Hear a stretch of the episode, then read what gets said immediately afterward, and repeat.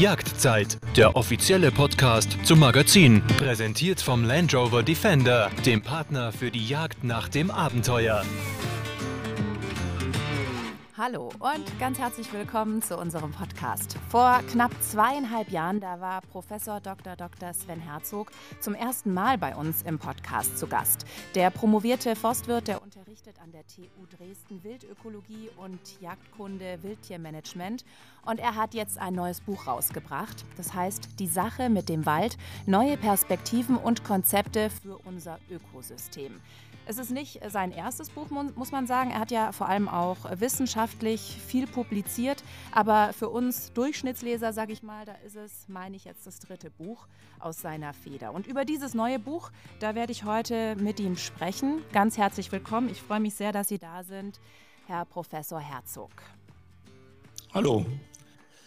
In Folge 37, Herr Professor Herzog, da waren Sie schon mal bei uns. Ich habe es ja gerade schon erwähnt. Es war im Juli 2021 und da haben Sie hier im Podcast gesagt, Sie geben der Jagd noch maximal ein bis zwei Jahrzehnte in ihrer jetzigen Form. Ist ja jetzt ein bisschen Zeit vergangen seitdem, also knapp zweieinhalb Jahre. Äh, hat sich an Ihrer Einschätzung was geändert?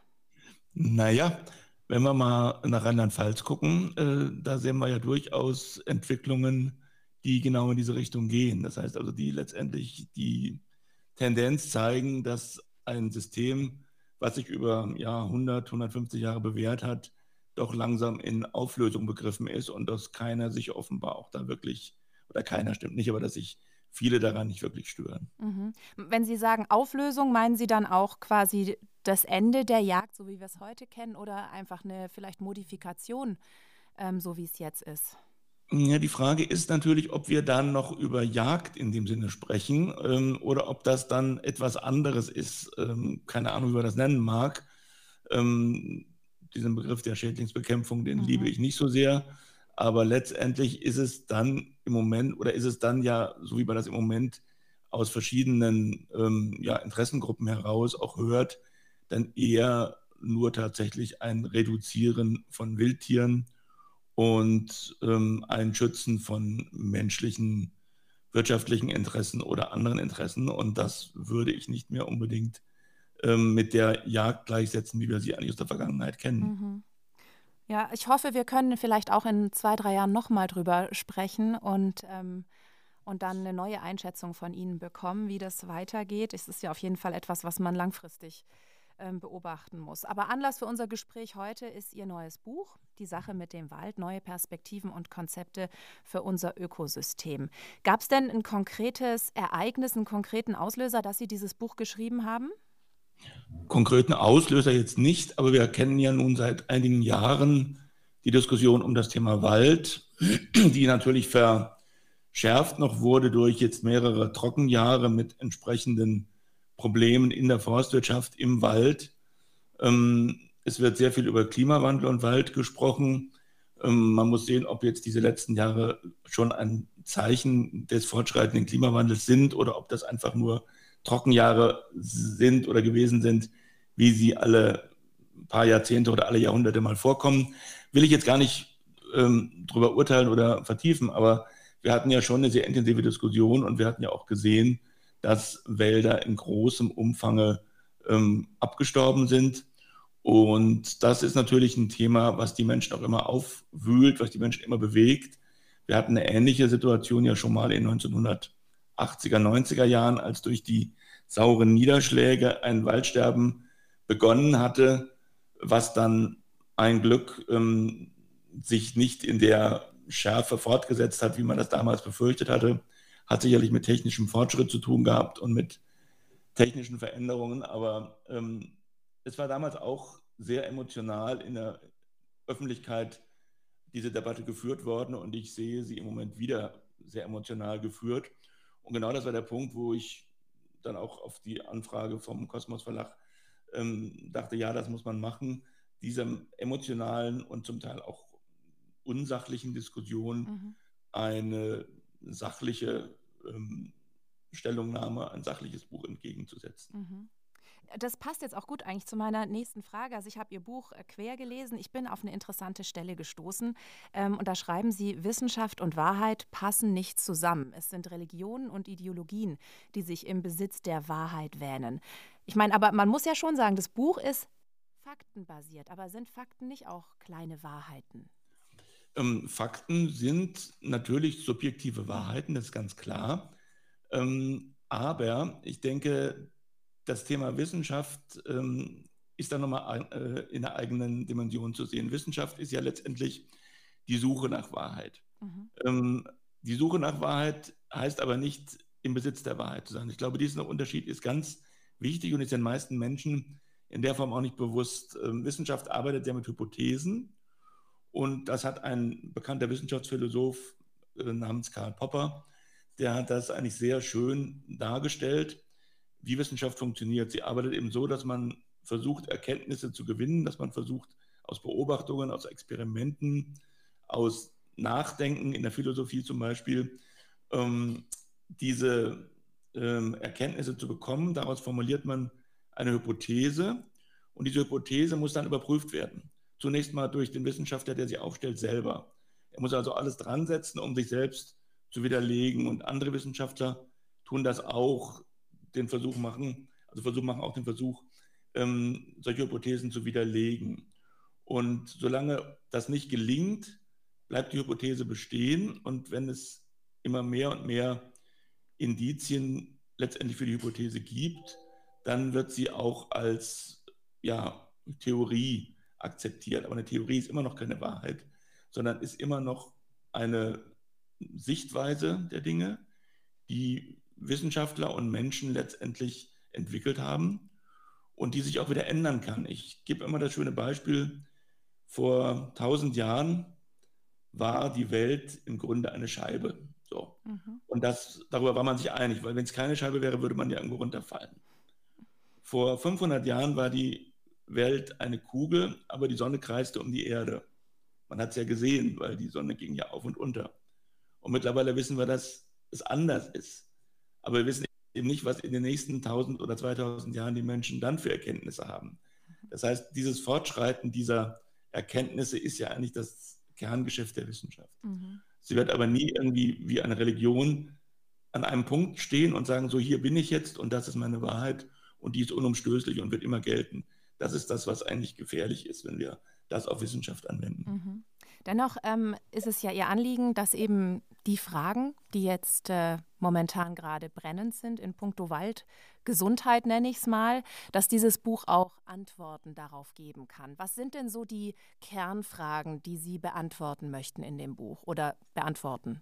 Mhm. Also die Kernfragen sind letztendlich die, was muss Forstwirtschaft oder Waldwirtschaft aktuell tun, um in den nächsten ich sage mal, Jahrzehnten und Jahrhunderten ähm, alles erdenklich Mögliche geleistet zu haben, damit unsere Wälder ähm, langfristig überleben können, damit sie vor allen Dingen die menschengemachten Probleme, das ist aktuell sicherlich im Wesentlichen auch Klimawandel, aber es sind sicherlich auch andere äh, Probleme, damit sie diese Probleme überstehen können. Mhm.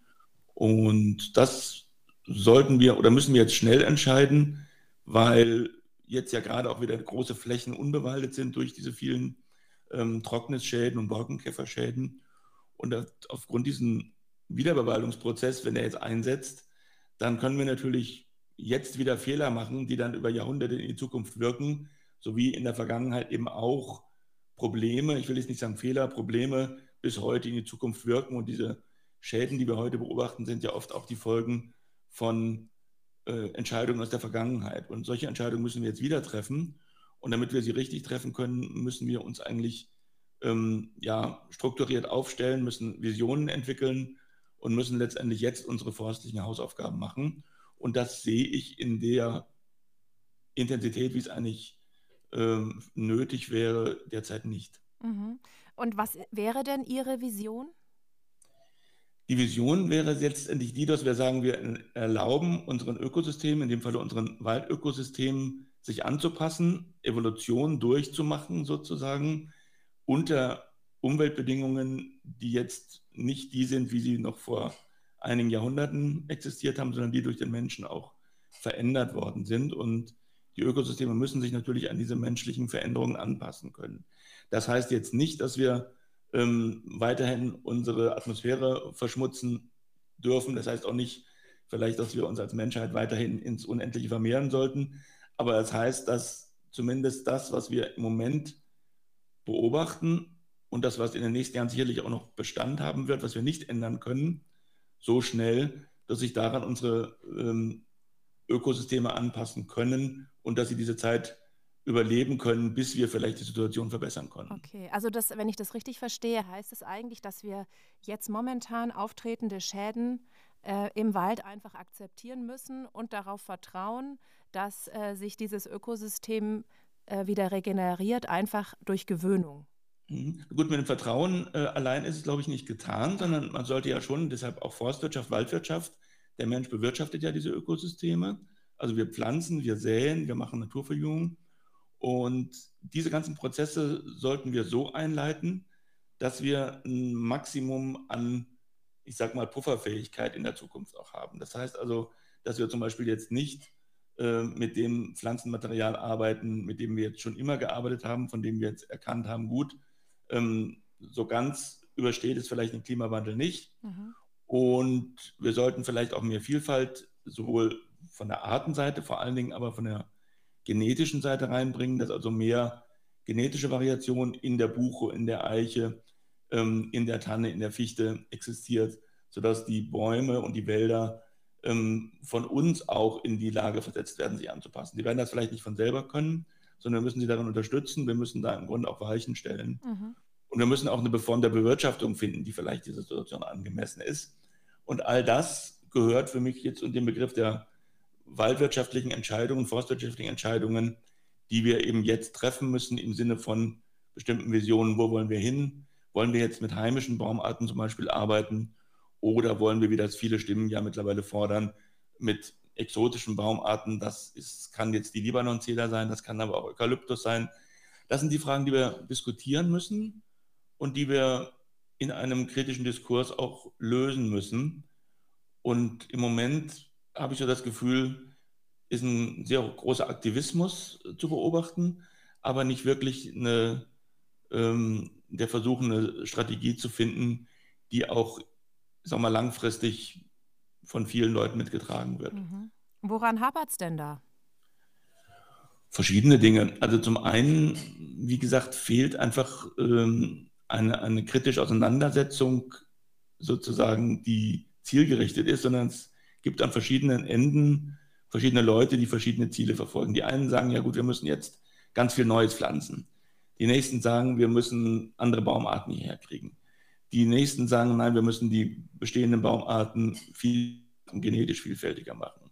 Die übernächsten sagen, wir müssen das Wild totschießen, weil das frisst ja unsere Verjüngung auf. Also das sind Teilaspekte eines großen Bildes, die in den Vordergrund gezogen werden. Aber ich habe nicht das Gefühl, dass man das ganze Bild äh, schon vernünftig sieht. Das Ganze geht dann weiter. Mhm. Ähm, wie gehe ich mit den Wäldern überhaupt um? Äh, bewirtschafte ich sie gar nicht mehr, wie das ja von Naturschutzverbänden sehr intensiv gefordert wird? Oder bewirtschafte ich sie im Gegenteil viel intensiver, weil ich ja durch das Holz, das Produkt Holz, ein sehr nachhaltiges Produkt erhalte und dieses nachhaltige Produkt ja auch wieder CO2 bindet und damit auch dem Klimawandel entgegenwirkt. Also diese ganzen Fragen sind im Moment noch nicht zu einer Lösung oder zu einer Vision gekommen. Mhm.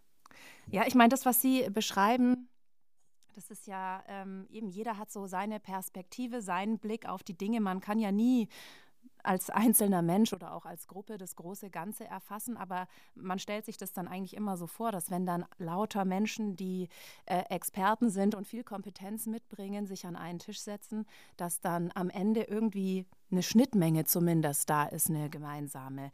Aber wahrscheinlich ist auch dieser Diskurs, der ja eigentlich wissenschaftlich und sachlich geführt werden muss, vielleicht auch zu emotional belegt, oder? Dass vielleicht das auch was ist, was so ein Hemmnis darstellt.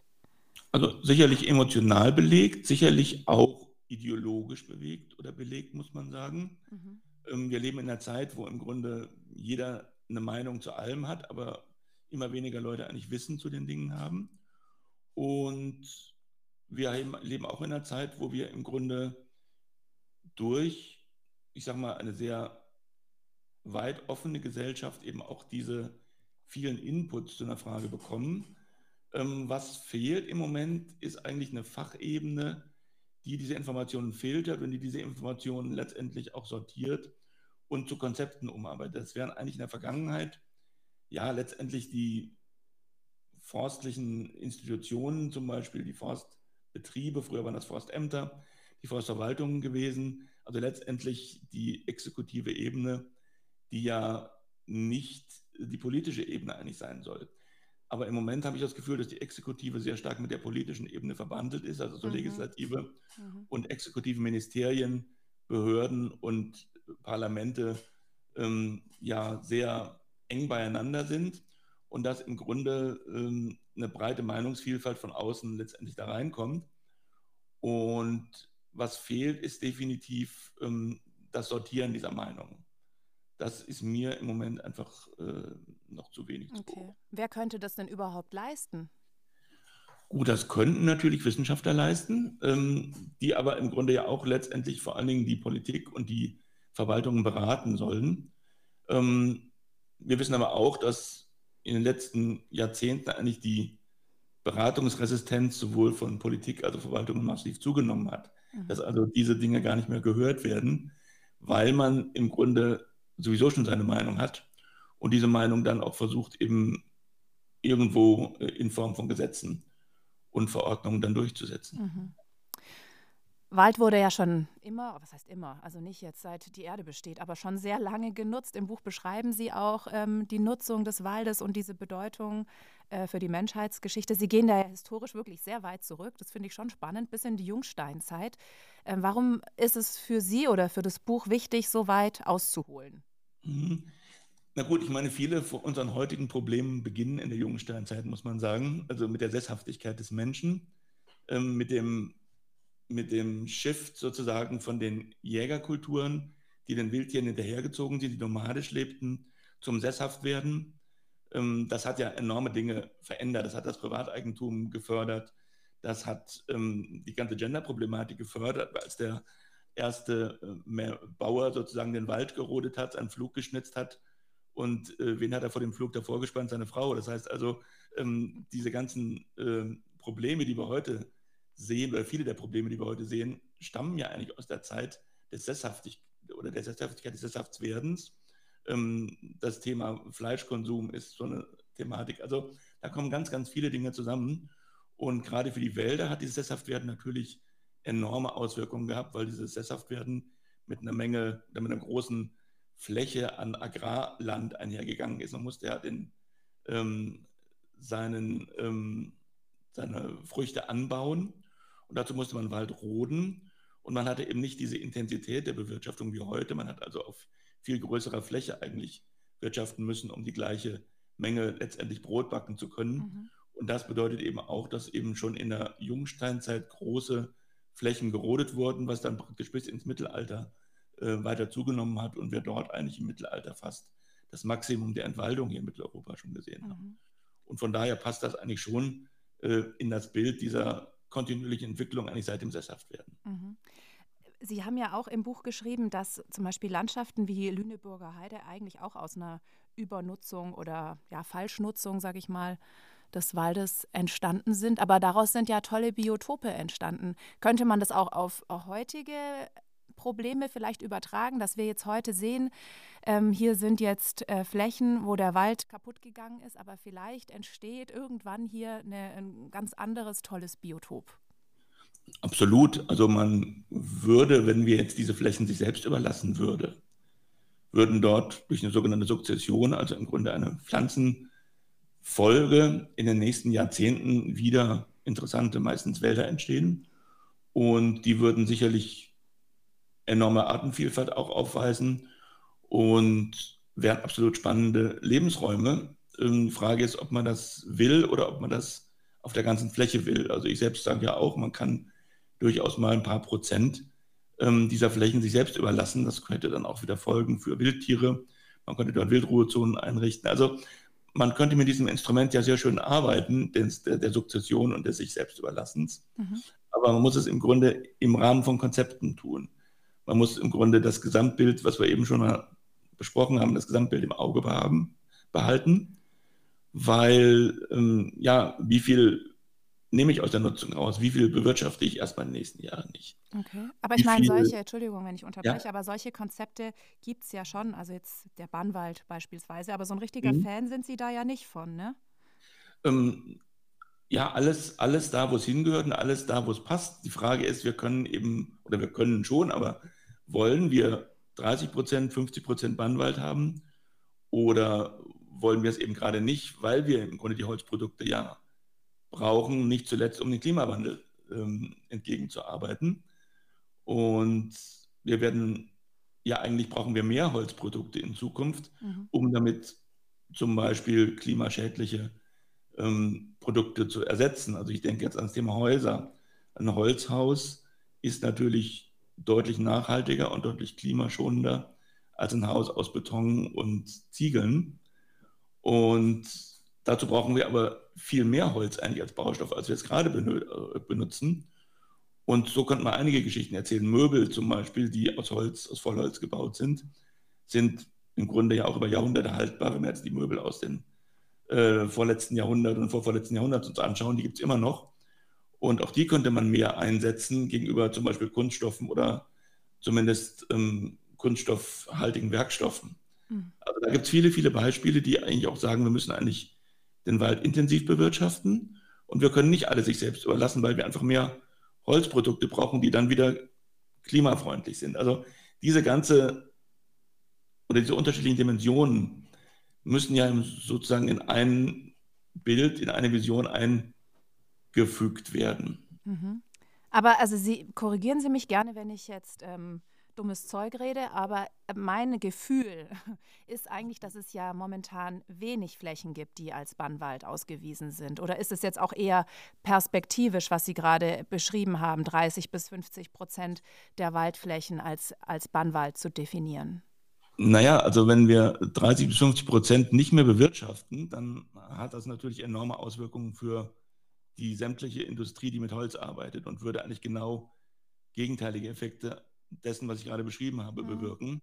Wir diskutieren gerade darum, ob wir 5% unter Totalschutz stellen oder 10% Aha. oder vielleicht 15%. Das ist im Moment so ein bisschen die, äh, die Größenordnung. In der EU wird, glaube ich, von 30% gesprochen. Ach doch, das ist schon viel. Und das sind dann im Grunde die Dimensionen, um die gerade sozusagen die, die heftigen Diskussionen toben.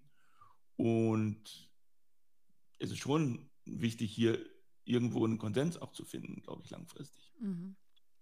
Wir haben vorhin schon so ein bisschen über den Wald und äh, die Emotionen, die er in allen Menschen auslöst, gesprochen. Meistens, wenn ich erzähle irgendwo, egal wo ich bin, dass ich einen Jagdschein habe, dann ist eine der ersten Fragen, ob ich nachts im Wald keine Angst habe, wenn ich da alleine unterwegs bin. Und dann sage ich immer so, ich habe nachts im Parkhaus in Stuttgart habe ich viel mehr Angst. Aber man muss ja trotzdem sagen, äh, ich meine, es sind nicht nur positive Assoziationen, die Menschen mit dem Wald verbinden. Ähm, welche Erfahrungen haben Sie denn da persönlich gemacht? Ja gut, persönlich äh, habe ich eigentlich immer positive Assoziationen mit dem Wald verbunden. Das liegt aber einfach daran, dass ich mit Wald und Wildtieren groß geworden bin. Und andere Menschen, ja, gibt es ganz, ganz verschiedene, äh, ganz verschiedene Hintergründe. Gibt auch sehr viele interessante wissenschaftliche Studien zu, dass Menschen tatsächlich, und das erfährt man oft von Menschen dann auch, ähm, je nachdem, wie sie sozialisiert worden sind, wie sie als Kind den Wald erfahren haben, ähm, auch spät im Erwachsenenalter den Wald auch noch wahrnehmen, bis hin zu den Narrativen, die damit zusammenhängen, äh, von Waldeinsamkeit, äh, die Dinge, die in den Märchen vermittelt werden, diese ja etwas schaurig schöne Mischung auf der einen Seite aus Ruhe und ähm, Vogelgezwitscher und auf der anderen Seite eben auch äh, etwas Bedrohliches, was man nicht so richtig fassen kann. Also da gibt es ja bei jedem Menschen eigentlich unterschiedliche Emotionen, die das auslöst. Und da gibt es auch sehr interessante Arbeiten zu, die, ich sage mal, ganz vereinfachend besagen, dass das eben sehr stark von der Prägung in unserer eigenen Jugend abhängig ist, wie wir das empfinden. Ja, ja es ist schon so ein ambivalentes Verhältnis. Ne? Ich meine, bei, mhm. bei Harry Potter, da kommen die ganzen bösen Geister ja auch aus dem Wald. Also der Wald ist so einerseits ein feindlicher Ort, aber auch oft wird er als Sehnsuchtsort empfunden und auch dargestellt. Und ähm, was ich super spannend finde, ist, dass Sie ja auch wirklich in einer relativ ausführliche Art und Weise den, die Bedeutung des Waldes so literaturwissenschaftlich und kunsthistorisch in Ihrem Buch beleuchten. Warum war das für Sie wichtig? Ja, das hat genau damit auch zu tun mit dieser Ambivalenz, die der Wald für uns Menschen letztendlich birgt. Ähm, die ersten schriftlichen Zeugnisse, ich hatte es ja kurz im Buch auch skizziert, ähm, stammen natürlich von wem sonst, von den Römern. Und äh, Sie können sich vorstellen, dass ein römischer Besatzungssoldat aus Sizilien kommt, der die nächsten Jahrzehnte irgendwo Dienst tun muss beim Militär äh, und dann irgendwo an den äh, Niederrhein versetzt worden ist äh, und dort die Wälder und das kalte, dunkle Wetter und den Regen sieht, dass der das absolut als was Scheußliches empfindet. Genauso wie die römischen Truppen, die letztendlich dort ähm, ja, äh, Krieg führen mussten ähm, zum Teil mit asymmetrischer Kriegführung. Also das sind alles Dinge, die nur negativ auffielen und dementsprechend wird der Wald ja auch in den römischen ähm, schriftlichen Quellen beschrieben. Und das zieht sich ja im Grunde durch, dann bis in dieses Mittelalter, wo dann auch meistens ja Mönche oder auch Bauern Wald gerodet haben und auch die haben wahrscheinlich keine Freude dabei empfunden, einen düsteren Wald zu sehen, den sie abhacken mussten und die Wurzelstöcke roden. Ähm, beileibe nicht. Und das Positive kam ja eigentlich erst viel später, eigentlich erst ja in der Aufklärung, ähm, in der Kunst war das dann die Phase der Romantik, wo diese positive Stimmung eigentlich dazu ähm, sich gesellte und zunehmend auch das Bild prägte dann. Was dann ja auch wieder am anderen Ende im Nationalsozialismus äh, in eine ganz andere Richtung wegdiffundiert ist, wo man den Wald dann im Grunde politisiert hat und ähm, ja letztendlich zu einer, äh, zu einer staatstragenden Sache hochstilisiert hat, die die eigenen Ideologien transportiert hat. Also auch der Missbrauch dieser Bilder und dieser positiven Stimmung ist ja ein Teil der Geschichte, die wir erlebt haben. Mhm. Und, und, der Wald hat ja auch so was ganz Mystisches. Und Sie stellen im Buch die Frage, ob es gelingen kann, die Menschen mit rationalen Denkansätzen über die Probleme des Waldes, wie es ja gibt, ähm, aufzuklären oder ob Sie sich dann e lieber in Esoterik flüchten. Können Sie die Frage äh, für uns hier im Podcast schon beantworten oder gibt es da gar keine so ganz konkrete Antwort drauf? Ja, so richtig weiß ich es noch nicht. Wir sehen ja im Moment genau diese Flucht in die Esoterik. Wir haben eine Menge Literatur zum Wald. Am Anfang sagte ich ja, dass das im Grunde auch für mich ein Anlass war, mehr die Sachebene zu adressieren, weil es gibt eine Menge Literatur, die den Wald eben sehr stark mystifiziert oder idealisiert oder eben auch ideologisiert. Und hier gibt es eine Menge Menschen, die das auch ansprechen, die sich davon auch mitgenommen fühlen. Und man kann natürlich jetzt sagen, okay, das ist ja eigentlich eine gute Sache, wenn wir die Menschen nur dafür begeistern können und letztendlich auch in ihrem Handeln und ihren ähm, politischen Entscheidungen veranlassen können, sich mehr für die Natur und für die Ökosysteme einzusetzen, dann ist das ja in Ordnung. Auf der anderen Seite muss man aber auch sagen, dass gerade diese oder dieses Nichtwissen um die Fakten, sondern mehr die, die emotionale Seite mhm. langfristig auch nicht unbedingt der beste Ratgeber ist, weil wir dann immer wieder an die Grenzen der Fakten eben auch stoßen und die Menschen dann oft auch ähm, enttäuscht werden müssen durch die Fakten, wenn man sagt, ja gut, ähm, so wie das aber jetzt hier und da beschrieben ist, ist es in der Wirklichkeit nicht so ganz, sondern mhm. ähm, es gibt immer noch das und das und das zu beachten. Und dann äh, ja, entspinnen sich auch sehr interessante Gespräche oft mit Menschen, die sagen, ja gut, das habe ich aber so noch gar nicht gewusst. Das ist so ein klassisches Thema, ist das Thema Waldeigentum. Ja. Dass man in einem Wald äh, letztendlich auf dem Grundstück irgendeines Eigentümers rumläuft, ähm, dort seine Pilze sammelt, sein Mountainbiking betreibt, ähm, sein Zelt aufstellt womöglich. Äh, das ist vielen Menschen gar nicht bewusst, weil für sie ist im Wald etwas allgemein äh, ja, Allgemeingut sozusagen. Und das kommt natürlich auch wieder genau aus dieser Phase der, äh, der Identifikation mit dem Wald als Gesellschaft. Mhm. Und gleichzeitig müssen wir aber erkennen, dass es eben auch Menschen gibt, die diesen Wald bewirtschaften, die im Grunde davon leben müssen, die davon ähm, letztendlich die wirtschaftliche Aktivitäten daraus entfalten, diese Aktivitäten wiederum brauchen wir ja auch.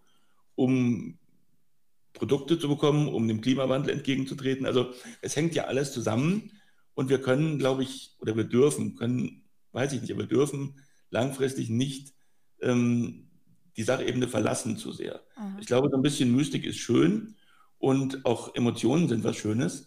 Nur es darf halt nicht allein dabei bleiben, sondern wir brauchen immer die Sachebene.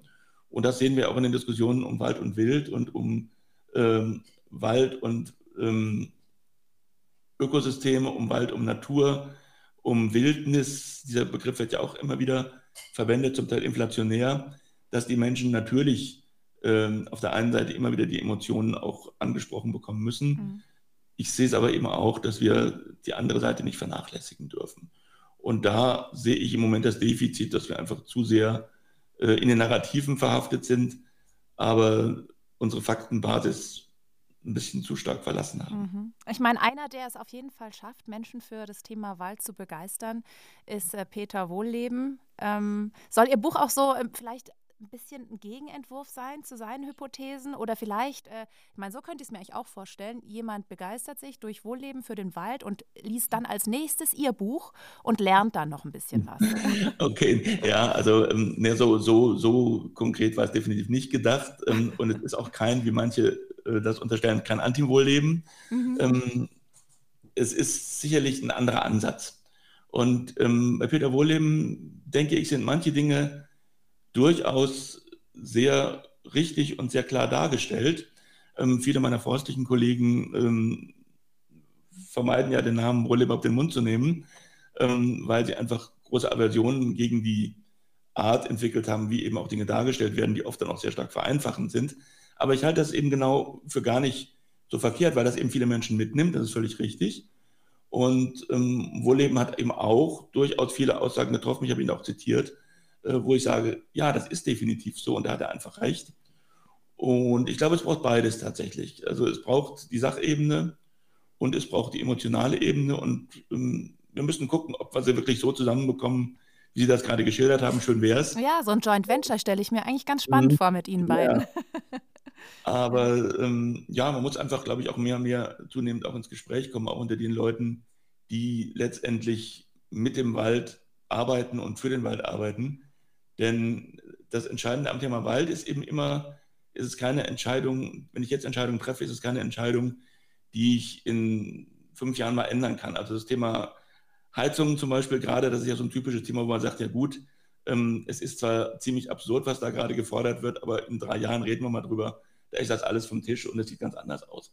Beim Wald können wir genau die Diskussion so nicht führen, weil was jetzt entschieden wird, was jetzt gepflanzt wird, was jetzt anfängt zu wachsen, können wir nicht in fünf Jahren wieder abhacken, weil wir es uns anders überlegt haben. Mhm. Ich glaube, da liegt der Unterschied und die Sensibilität dieses Themas auch. Mhm. Ich äh, zitiere Sie jetzt äh, sehr frei. Ich ähm, bringe es nicht mehr genau zusammen, wie Sie es gesagt haben. Sie dürfen gerne äh, intervenieren, wenn ich irgendwas äh, total falsch wiedergebe. Aber Sie haben mir im Vorgespräch gesagt, Waldwirtschaft, Forstwirtschaft, Naturschutz, das steht alles vor großen Disruptionen. Welche Disruptionen meinen Sie da genau? Mhm. Also ein paar Punkte hatten wir gerade schon angesprochen. Ähm, es gibt eben eine sehr intensive ähm, Trennung in einer öffentlichen, auch fachöffentlichen Diskussion. Ähm, allein die Begrifflichkeiten, man spricht sozusagen von Wald und von Forst und meint nicht einfach mit Forst nur den bewirtschafteten Wald, sondern äh, legt in den Begriff des Forstes von vielen Seiten ja schon eine sehr negative Konnotation, äh, sondern sagt also der gute edle Wald und der böse bewirtschaftete Forst, so wird das oft dargestellt. Das ist etwas, was schon sehr weit in einer politischen und auch Fachöffentlichkeit gediehen ist, sodass man dort ein bisschen aufpassen muss, dass wir nicht eben hier in eine, eine Sichtweise verfallen, die uns ähm, ja, Waldbewirtschaftung als solches erstmal als negativ erscheinen lässt. Ich glaube, das ist ein Problem, dass eben Menschen, und hier sind wir wieder beim Problem auch der Vereinfachung, es ist eben nicht hier der gute, edle Wald und dort der böse Forst, sondern ähm, jeder Wald, den wir heute sehen, ist irgendwann mal vom Menschen beeinflusst worden. Es gibt keinen Quadratmeter Wald in Deutschland, der nicht vom Menschen beeinflusst ist. Und das gilt übrigens für ganz Europa. Das heißt also, Urwälder zum Beispiel gibt es bei uns gar nicht mehr. Mhm. Wenn wir jetzt Wald sich selber überlassen, was ich durchaus gut finde, in einem begrenzten Umfang äh, und auch wichtig finde, dann müssen wir im Grunde schauen, was wächst denn da. Es wird nicht irgendein Wald wachsen, wie er früher mal war. Es gibt ja dann so Konzepte wie dieses der potenziellen natürlichen Vegetation, ähm, was fachlich komplett überholt ist, was aber immer noch leider, muss man sagen, im Naturschutz in der Forstwirtschaft auch angewendet wird. Was heißt man das? glaubt, dass man einen Wald sozusagen wieder so erstellen kann, wie er eben schon früher mal gewesen ist.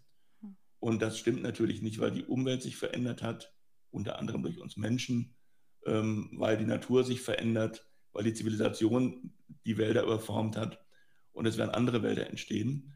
Und das muss man einfach erkennen, wenn man sagt, wir wollen den Wald sich selber überlassen. Ich finde das gut und wichtig.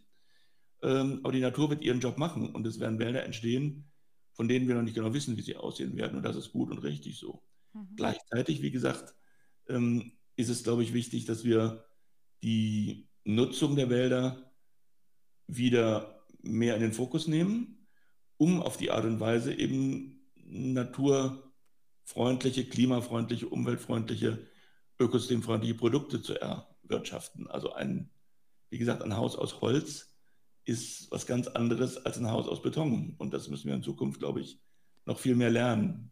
Okay, und ich meine, Sie forschen ja in dem Bereich. Äh, Sie müssen ja sicherlich auch irgendwelche Waldstücke haben, in denen Sie verschiedene Konzepte testen, oder? Stelle ich mir das jetzt völlig falsch ähm, gerade vor? Das, äh, das, ist so, wobei ähm, das Interessante an den Unis ist, dass wir natürlich im Grunde keine eigenen Forschungsmittel haben, sondern auf sogenannte Drittmittel angewiesen sind. Wir werden also in Projekten gefördert. Und diese Projekte laufen ja mal vier Jahre, mal vielleicht acht Jahre, wenn sie sehr lang sind, mit Verlängerungen und Nachfolgeprojekten. Aber wir haben im Grunde auch nicht die Möglichkeit, langfristige Forschung zu machen. Das haben früher im Grunde die Versuchsanstalten der ähm, Forstverwaltungen gemacht. Die gibt es heute immer noch. Die machen heute aber eigentlich zunehmend äh, konkurrieren mit den Universitäten in Grundlagenforschung, haben aber ein bisschen aus dem Fokus verloren für meinen Begriff. Das wird man dort vielleicht anders sehen, aber ich habe schon den Eindruck, dass man dort eben mehr versucht, auch die Grundlagenforschung, äh, wie sie die Unis auch machen, äh, kurzfristig abzuarbeiten, aber nicht das zu machen, was man von diesen Versuchsanstalten von alters her kennt, nämlich Versuchsflächen anzulegen, im Wesentlichen, die über viele Jahrzehnte mhm. bis Jahrhunderte beobachtet werden können auch. Ähm, das sind zum Beispiel solche Experimentalflächen, die es braucht und die es viel mehr braucht in Zukunft, weil wir eben auch noch hier wieder das disruptive Element, wir sind ja zum Beispiel von dem gepflanzten Wald in den letzten 20, 30, 40 Jahren auf den naturverjüngten Wald umgeschwenkt oder sollten das tun. Und wir haben über den gepflanzten Wald extrem viele Kenntnisse. Wir haben aber über den naturverjüngten Wald ganz wenig Kenntnisse. Das ist zum Beispiel der Klassiker, die Wald-Wild-Diskussion hängt damit auch zusammen, weil man glaubt, im Grunde mit Instrumenten aus, dem, äh, aus der Kahlschlagwirtschaft und den Pflanzungen Naturverjüngung beurteilen zu können hinsichtlich des Verbisses zum Beispiel. Mhm. Diese Verbissgutachten sind so ein Thema, die sind eigentlich designt worden für künstlich äh, gepflanzte Wälder. Und wenn man sie auf Naturverjüngung anwendet, verlieren sie massiv an Aussagefähigkeit. Da fehlen uns aber einfach die Kenntnisse, auch in die Zukunft, auch die Ansätze für die Zukunft, um hier in 100 Jahren vielleicht bessere Werkzeuge zu haben. Das mhm. fehlt derzeit massiv. Und das ist so ein bisschen im Grunde auch, ich sage mal, der, der blinde Fleck der Forschung. Wir haben eine sehr intensive Forschung in, im Short-Term-Bereich, im kurzfristigen Bereich, im physiologischen Bereich. Ähm, was uns aber fehlt, sind diese langfristigen ökologischen Beobachtungen. Mhm. Aber was mich jetzt noch interessieren würde, einfach weil es mir gerade eingefallen ist, ähm, ist es nicht irgendwie frustrierend, jetzt für Sie persönlich als Wissenschaftler gar nicht zu wissen, weil das ja so weit in der Zukunft liegt, ob jetzt beispielsweise Konzepte und Überlegungen, die Sie angestellt haben, ähm, gut waren sozusagen, zielführend waren? Mhm. Naja gut, das ähm, das haben die Theologen auch übrigens. Äh, ja, aber, aber sind ja ähm, keine richtigen Wissenschaftler. Also okay, oh Gott, sowas darf man. Ich habe es gesagt, ich habe es gesagt. ja, nee, aber das, das ist in der Tat natürlich das große Problem und das glaube ich, ist meine Meinung, dass das auch die Forstwirtschaft ähm, etwas ideologieanfällig macht tatsächlich, weil man mhm. das Produkt, was man den Menschen verkauft, das konkrete Produkt selber nie erleben wird. Mhm. Und ähm, wie gesagt, hier die Parallele zu den Theologen und ähm, deswegen äh, ist das generell ein Problem nicht nur der Forstwissenschaft, sondern auch der Forstwirtschaft, Äh, es macht es aber andererseits, finde ich, extrem spannend. Ähm, ich sage mal, auch, auch die Philosophie, die ja nun auch äh, anerkannte Wissenschaft ist, muss genau das tun, muss im Grunde äh, Gedankengebäude aufbauen äh, in eine Zukunft rein, von der wir nicht wissen, wo sich die Menschheit hin entwickelt. Ähm, ich denke, es ist deshalb spannend, weil wir eben nicht nur mit reinen naturwissenschaftlichen Experimenten arbeiten, sondern weil wir im Grunde auch ja ein sehr, sehr breit querschnittartig angelegtes Fach, eine sehr breite angelegte Disziplin sind in der Forstwissenschaft.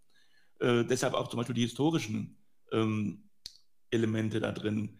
Und deshalb auch der Blick immer wieder in die Geschichte. Wir müssen immer zurückgucken, wo kommen wir her und können da natürlich auch durch Analogieschlüsse vieles erkennen, wo es vielleicht in Zukunft hingehen wird, weil eben viele Dinge wiederholen sich zwar nicht in der Form in der Geschichte, aber ähm, bestimmte Grund, ähm, ähm, sagen wir mal, Grundentwicklungen äh, kann man ja sehr schön auch ableiten. Deswegen sind wir Forstleute ja eben keine reinen Naturwissenschaftler, sondern eben immer auch äh, Geistes- und Gesellschaftswissenschaftler mit, mhm. die sich im Grunde in diesen verschiedenen Dimensionen der Naturwissenschaft, der Sozialwissenschaft und ähm, der Historie äh, und vielen anderen auch noch bewegen müssen.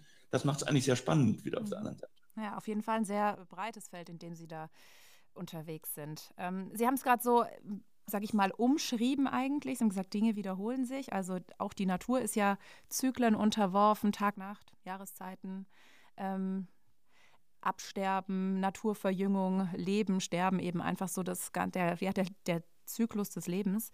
Es gibt aber ja auch nicht zyklische Veränderungen. Das schreiben Sie auch in Ihrem Buch. Stürme zum Beispiel, Borkenkäferbefall. Sind denn die nicht zyklischen Ereignisse die problematischeren? Das Problematische ist schon wieder eine Wertung von uns Menschen. Mhm. Ähm, ich weiß es nicht. Also ich denke mal nicht unbedingt, weil auch die nicht zyklischen Ereignisse liefern der Natur ja wieder einen Ausgangspunkt, um sich weiterzuentwickeln, um sich in vielleicht eine andere Richtung zu entwickeln. Und ich denke auch Evolution als Ganzes, eine Weiterentwicklung, eine Anpassung an neue Situationen braucht natürlich auch die nicht zyklischen Ereignisse. Denn ähm, vielleicht als ganz, ganz plattes Beispiel, wenn ich jetzt eine große Kahlfläche habe, wo der Wald abgestorben ist. Und ich lasse dort einfach die Entwicklung zu und schaue zu, was die Natur dort ähm, wieder aufbaut. Dann wird das natürlich, vorausgesetzt die Voraussetzungen stimmen und die ich sag mal, genetische Basis stimmt, dass eine Anpassung überhaupt erfolgen kann, dass der Wald die nächsten Jahrzehnte, das nächste Jahrhundert überlebt. Ähm, dann haben wir hier natürlich möglicherweise einen ganz anderen Wald, als den, der dort vielleicht gestanden hat der aber an die neuen Bedingungen besser angepasst ist. Mhm. Und so funktioniert ja auch Evolution und so entwickelt sich auch die Erde weiter, sodass wir also eigentlich beides brauchen. Und ich würde da jetzt äh, keine menschliche Wertung reinlegen wollen. Mhm. Was ich jetzt sage, das ist vielleicht so ein bisschen, ja, ich, ja, ich sag's einfach mal und dann dürfen Sie eine Antwort drauf geben. Ne? An manchen Stellen äh, in Ihrem Buch, da kann man äh, den Eindruck gewinnen, alles halb so wild mit dem, mit dem Klimawandel. Da steht äh, zum Beispiel, dass es Vermutungen gibt, dass wir uns noch in der Aufwärmphase nach der Eiszeit befinden. Gibt es da wirklich wissenschaftliche Hypothesen dazu? Ich meine, dann wäre es ja gar nicht aufhaltbar. Egal, was wir jetzt machen, äh, es geht einfach so weiter, es wird wärmer. Ja, also ähm, man muss es so sehen. Ähm, wir dürfen nicht in die Extreme verfallen, in unseren Ansichten, in unseren äh, Äußerungen auch. Ich denke, es ist klar und es ist auch weitgehend unbestritten. Es ist aber eben eine Hypothese und eine zwar gut fundierte Hypothese, dass sich ähm, zurzeit die Erde erwärmt und dass hieran das CO2 des Menschen eine nicht unbedeutende Rolle spielt, ist ja auch sehr gut belegt, muss man sagen. Das heißt also, es gibt offenbar einen anthropogenen äh, getriggerten Klimawandel. Äh, was wir jetzt nicht wissen, ist, welcher Teil der Veränderungen gerade anthropogen ist, welcher vielleicht von Natur aus trotzdem gekommen wäre mhm. oder auch nicht. Da kann man lange drüber spekulieren. Das will ich aber eben nicht, bewusst nicht spekulieren. Mhm. Wir haben einen anthropogenen Klimawandel und ähm, die, an denen müssen sich die Bäume und die Ökosysteme anpassen. Ähm, gleichzeitig ähm, möchte ich aber auch nicht unbedingt von dieser Klimakrise sprechen, weil es ist im Grunde ja keine Krise in dem Sinne, dass morgen die Welt untergeht, sondern es ist im Grunde eine Situation, die wir als Menschen politisch in Zukunft beherrschen müssen. Und das wird Zeit brauchen. Das geht nicht von heute auf morgen und deshalb braucht es gleichzeitig auch eine Anpassung an die Situation. Also äh, was ich sehr problematisch finde, ist die Diskussion, die zum Beispiel geführt wird, ja, es macht ja gar keinen Sinn oder ähm, wenn ihr jetzt anfangt, Bäume sich an das Klimawandel anpassen zu lassen, dann ähm, hat man ja gar keinen ähm, Anreiz mehr, überhaupt äh, als Menschen dem entgegenzuwirken. Mhm. Das halte ich für gefährlich, weil ich denke, die Wälder die Ökosysteme, die heute existieren und in 100 Jahren existieren müssen, müssen die nächsten 100 Jahre, die nächsten Jahrzehnte überleben. Und das können sie nur, indem wir sie anpassen oder sie sich selber anpassen. Und dass wir gleichzeitig dem Klimawandel entgegenarbeiten müssen, auch das kann Forstwirtschaft und Waldwirtschaft ja, indem es eben genau diese klimafreundlichen Produkte erstellt, mhm. indem es in dem Holz der Wälder, also unseres Produktionsmittels Wald, ist ja auch schon eine Menge CO2 gebunden. Das ist ja das Argument, auch dafür Wälder alt werden zu lassen. Zum ja. Beispiel, das Thema hatten wir noch gar nicht heute, ähm, was ja auch zum Beispiel auch gerade von, von Wohlleben ähm, zu Recht gefordert wird, dass mehr Bäume, mehr Wälder auch mal alt werden müssen und mehrere Jahrhunderte. Ah, das wollte ich gerade fragen. Was heißt denn alt bei einem Baum? Mhm. Ähm, also unsere Wirtschaftswälder leben ja im Allgemeinen so um die 100 bis 150 maximal vielleicht 170, 200 Jahre, dann ist aber schon sehr viel, so ein Eichenbestand. Ähm, aber in der Natur würden Wälder ja, gerade wenn man sieht, wie alt so eine Eiche, eine Linde oder eine Buche werden kann, würden die ja oftmals 400, 500, 600 Jahre alt, ähm, auch die Bäume darin. Und auch das sollte man wieder zulassen. Ähm, wo ich halt verwarne, ist, alles zum Evangelium zu erklären. Also wir sollten nicht nur Wälder alt werden lassen, wir müssen im Grunde auch Wälder bewirtschaften. Wir müssen sie aber eben so bewirtschaften, dass die Biodiversität erhalten wird, ähm, dass im Grunde unsere Produkte, die wir in Zukunft brauchen, nicht zuletzt um dem Klimawandel ähm, entgegenzuarbeiten, dass diese Produkte auch aus den Wäldern geliefert werden können, dass ja im Grunde vielleicht auch tatsächlich ähm, zumindest lokal ähm, Holz auch als Brennholz, als Energie zur Verfügung steht. Auch das halte ich für wichtig. Also ich halte es für ähm, absolut problematisch zu sagen, Holz darf gar nicht mehr verbrannt werden, weil ja auch das Holz was aus nachhaltiger Waldwirtschaft kommt und verbrannt wird, eben auch klimaneutral ist. Mhm. Und damit ja auch dazu beiträgt, dem Klimawandel entgegenzuwirken. Ich rede jetzt nicht von Holz, was über tausende Kilometer aus dem borealen Nadelwald zu uns ähm, exportiert wird oder importiert wird, um dann verbrannt zu werden. Das meine ich nicht und das halte ich auch nicht für unbedingt klug. Aber zumindest lokal sollte Holz ja auch als Energieträger dienen können. Also diese verschiedensten Facetten, ähm, die müssen wir zusammendenken und sollten nicht ähm, ja, äh, der Versuchung anheimfallen, dass jeder im Grunde seine Facette für sich weiterdenkt, aber wir die nicht zusammenkriegen. Wissen Sie, ich finde, dass es wirklich äh, eigentlich ein Armutszeugnis ist, weil ich meine, wenn Sie das erklären, da, wir brauchen ein bisschen Altenwald, wir brauchen ähm, Wald, der bewirtschaftet wird, Badenwald ein bisschen ist auch ganz, ganz nett ähm, das sagt einem ja eigentlich auch der gesunde Menschenverstand. Also jetzt mir, Durchschnittsnormalo, der ähm, wissenschaftlich in puncto Forstwirtschaft überhaupt gar nicht bewandert ist, besonders. Warum ist es denn so schwierig, das jetzt in wirklich kompetenten Expertenkreisen äh, durchzusetzen, sich da auf einen Nenner zu einigen? Ich, das kriege ich nicht zusammen. Hm. Das ist eine spannende Frage. Also da kann man wahrscheinlich äh, lange Abende darüber diskutieren, woran es liegt. Ähm, es hat sicherlich mehrere Gründe. Ähm, der eine ist der, dass man tatsächlich ähm, und vielleicht heute mehr als äh, in früheren Jahrzehnten sehr zu den Entweder-Oder-Entscheidungen, ich hatte das auch mal mit dem Begriff des falschen Dilemmas beschrieben, dass man sagt, also entweder machen es 100% so oder 100% anders. dazwischen gibt es nichts. Und wenn ich es nicht 100% so mache, dann sind wir morgen alle tot. Das ist so ein bisschen das Narrativ, ähm, was wir gerade aus der Last Generation hören, ähm, wo ich sage, nein, wir sind nicht morgen alle tot, aber wir müssen trotzdem darüber nachdenken, dass wir was anders machen, weil ähm, wir natürlich als Menschen unsere Erde massiv übernutzen. Ähm, aber es sind eben nicht diese Extreme, sondern es sind im Grunde Entwicklungen, die langsamer, aber nichtsdestoweniger trotzdem gefährlich und, und auch äh, destruktiv sind. Nur wir können sie, glaube ich, nicht durch extreme Entscheidungen heute nach einer von vielen Möglichkeiten mhm. lösen, indem wir alle anderen Entscheidungen ähm, beiseite lassen. Also wir können nicht sagen, wir machen jetzt nur noch Naturwald oder Wald sich selbst überlassen. Wir können auch nicht sagen oder wir sollten nicht sagen, wir machen nur noch Wirtschaftswald und den intensiv, damit möglichst wenig Holz, möglichst viel Holz ent, ent, mhm. ähm, äh, wirtschaftet wird. Und wir sollten eben auch ähm, nicht sagen, wir ähm, machen nur noch ähm, meinetwegen Wald, der jetzt CO2 speichern soll, ähm, quasi so als Müllkippe der gesamten Gesellschaft den Wald zu sehen. Auch so eine Sichtweise gibt es ja, dass der Wald jetzt zunehmend CO2-Speicher werden soll. Also da gibt es verschiedene Ansichten, die alle irgendwo einen wahren Kern haben und die alle was Richtiges haben, die aber nur gemeinsam, wie Sie schon richtig sagen, nach gesundem Menschenverstand und ähm, eigentlich mit der gesunden Bodenhaftung gemeinsam gedacht und entwickelt werden müssen. Und solange eben jede Gruppe, jede Interessengruppe, jede Lobbygruppe im Grunde nur ihre eigene Perspektive weiterentwickelt und diejenigen der anderen diskriminiert, solange kommen wir genau in diese Situation des gemeinsamen Dialogs oder des Diskurses nicht rein. Mhm. Und das ist für meine Begriffe in den vergangenen Jahrzehnten eben schlimmer geworden, muss man sagen. Mhm. Was mich jetzt zum Schluss noch interessiert, es gibt ja Instrumente wie die Forsteinrichtung, davon hatten Sie im letzten Podcast erzählt. Alle zehn Jahre findet es statt, da wird der Waldzustand festgestellt, zum Beispiel durch Baumzählungen, die Waldstruktur wird angeschaut, die Verjüngung pro Hektar analysiert. Wann ist es denn wieder soweit?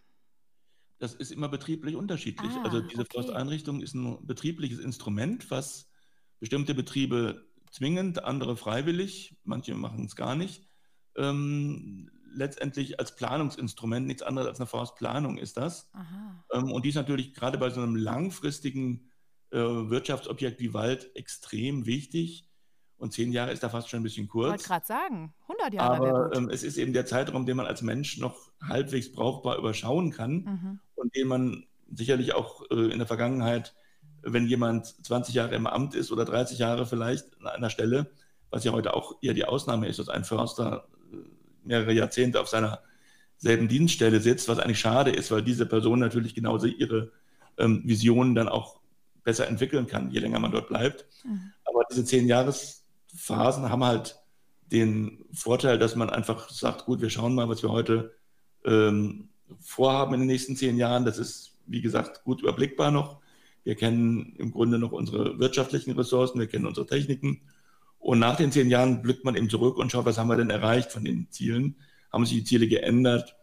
Und was ist aus dem Wald geworden? Und ähm, ich komme vielleicht wieder mal zum, zum Wald-Wild-Beispiel, einfach weil es sich hier anbietet. Ähm, wenn ich heute Fraßeinwirkungen in einer Fläche habe, die vielleicht in den nächsten zehn Jahren sozusagen sich schließen soll als Dickung, die dann, also wo die Verjüngung dann gesichert sein soll, dann ist es natürlich schon wichtig, nach zehn Jahren mal drauf zu gucken, was ist daraus geworden. Mhm. Und ich lerne ja auch daraus, um sagen zu können, ja gut, ähm, so viel Verbiss, äh, wie am Anfang uns das, oder so, so groß war der Schaden des Verbisses, wie uns am Anfang schien auch gar nicht, oder umgekehrt, ähm, ist es eigentlich viel schlimmer gekommen, als ich gedacht habe. Das ist eigentlich ein ganz brauchbarer Zeitraum und das ist eigentlich ein sehr wichtiges Instrument. Und dieses Instrument brauchen wir, glaube ich, auch in Zukunft, äh, auch wenn es jetzt mal anders genannt werden soll. Offenbar, es gibt Leute, die wollen jetzt von Managementplänen reden und Ähnlichem. Aber im Grunde läuft es aufs Gleiche hinaus, auf solche ja, Zielformulierungen. Man kann auch sagen, eine Formulierung einer Vision, wenn Sie so wollen.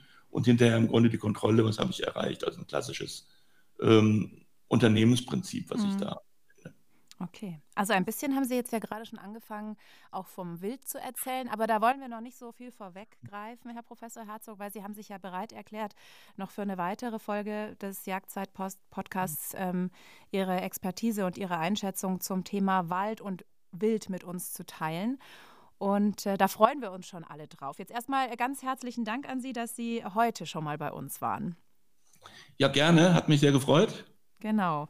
Und ja, mich auch. Ich denke, ja, ich denke, zum Thema Wald und Wild, da können wir auch nochmal weiterreden. Da gibt es auch ganz, ganz viele spannende Punkte, die ja auch mit vielem zusammenhängen, was wir heute besprochen haben, tatsächlich. Mhm. Ja, auf jeden Fall. Also da wollen wir auf jeden Fall anknüpfen.